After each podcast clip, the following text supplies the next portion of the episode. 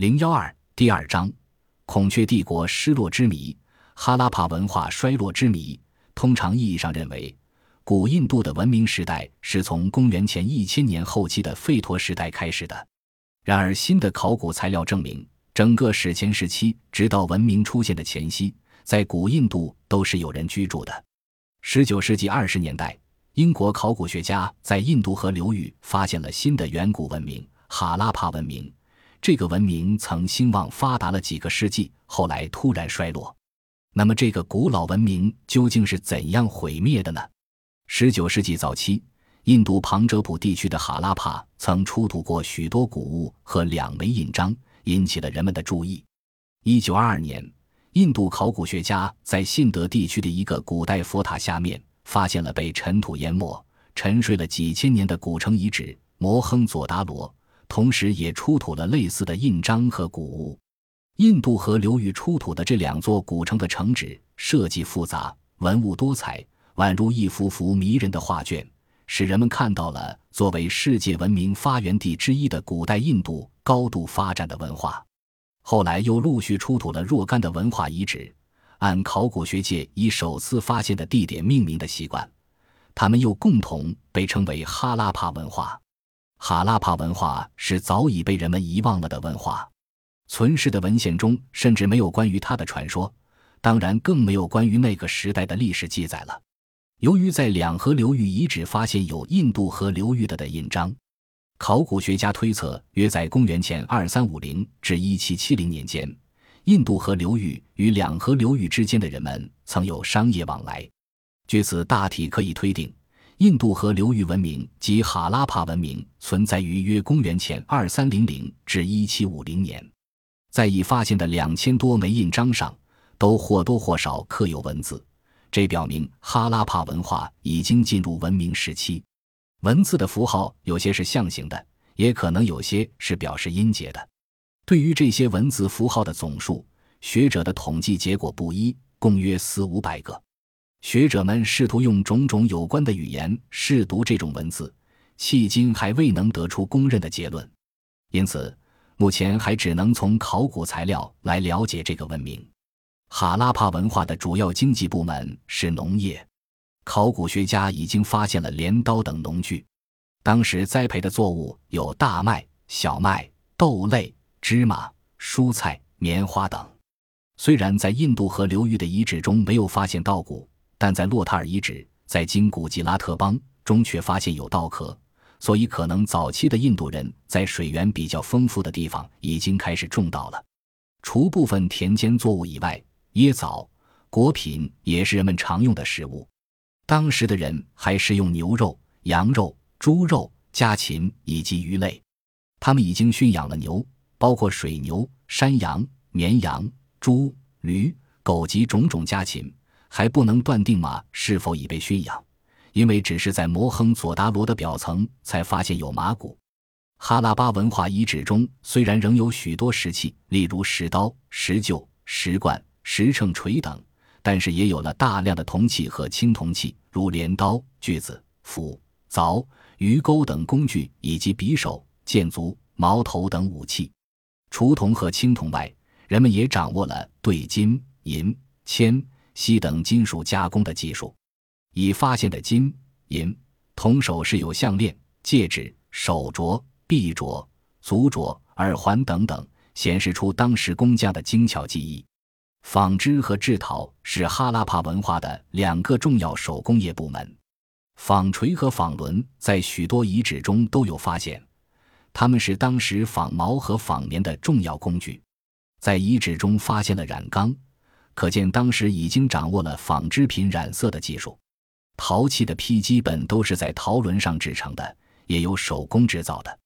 陶坯是在窑中烧制成陶器的。陶窑已被发现，它们都是圆形的，分为上下两层，上层放置陶坯，下层烧火，中间的隔层是有孔隙的，以便火焰可以烧到上层。已经发现大量的陶制容器。其中有不做装饰的各种日常用具，也有一些是以图画的精品。在农业和手工业发展的基础上，哈拉帕文化也有了相当发达的商业。当时的黄金大概是从南印度输入的，银大概是从阿富汗、伊朗输入的，铜则可能是从南印度和俾路支等地输入的。陆路的交通运输主要用牛车。在两河流域的古遗址发现了若干哈拉帕文化的印章，在哈拉帕文化遗址中也发现了一些来自两河流域的圆柱形印章和金属制品。与两河流域的贸易大概是经由海路进行的。在哈拉帕文化印章中，有的刻有船的图形，这种船大概就是当时海路交通运输的工具。哈拉帕文化的几百个遗址中包括了众多的小村落遗址。但是能够体现这一文化的特色的仍然是城市。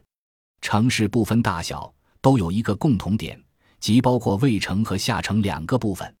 在众多的城市遗址中，较大者只有几处，其中以哈拉帕和摩亨佐达罗为最大，面积约一平方公里，而遗址保存较好，迄今发现也最为清楚的，则是摩亨佐达罗。因此。从摩亨佐达罗可见哈拉帕文化城市结构的一般。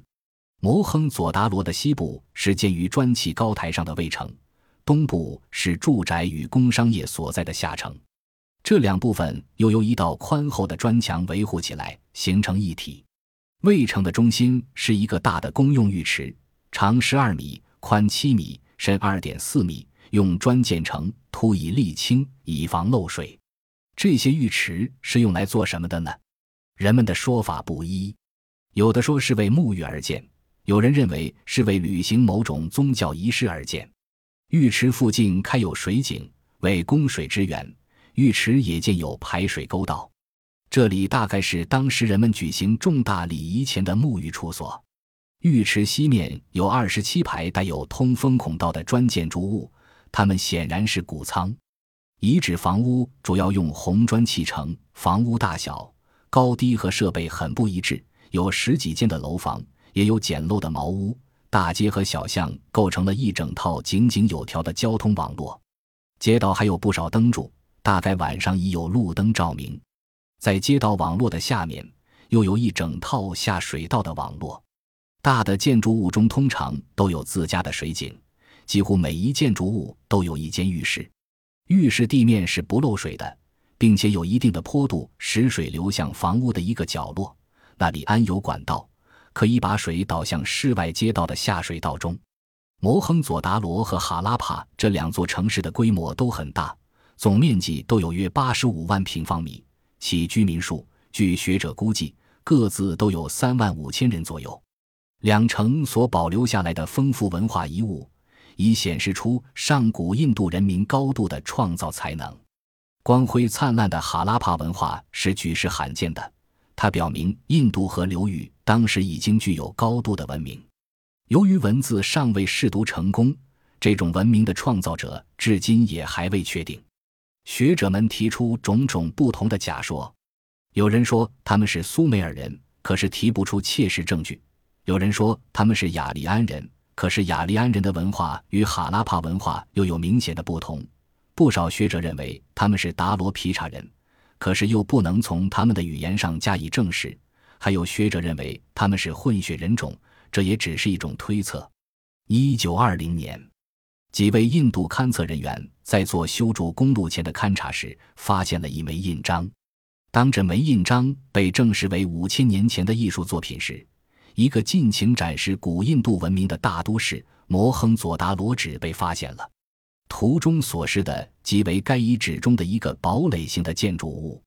然而，就是这样灿烂的文化，在兴旺发达了几个世纪后，到公元前一七五零年却突然衰落，从此印度河流域哈拉帕文明之光熄灭了。这个古老文明究竟是怎样毁灭的？学者们也有种种不同的推测。有些学者认为，由于雨量减少，信德地区日益干旱，甚至沙漠化，居民不得不移往他方。有些学者认为，哈拉帕文化的衰落是地震、泥石流、旋风等灾变的结果。有些学者认为，由于印度河的改道，原先的河谷沃土变成了沙土，人们被迫离去。以上推测都把哈拉帕文化的衰亡归因于种种自然灾害。但是自然灾害不足以说明分布在那么广阔土地上，各城市为何一起衰亡？有些学者认为，由于土地的过度耕作、水利设施被忽略或破坏，以及长期伐林掘土烧砖，土壤逐渐恶化，致使哈拉帕文化趋于没落。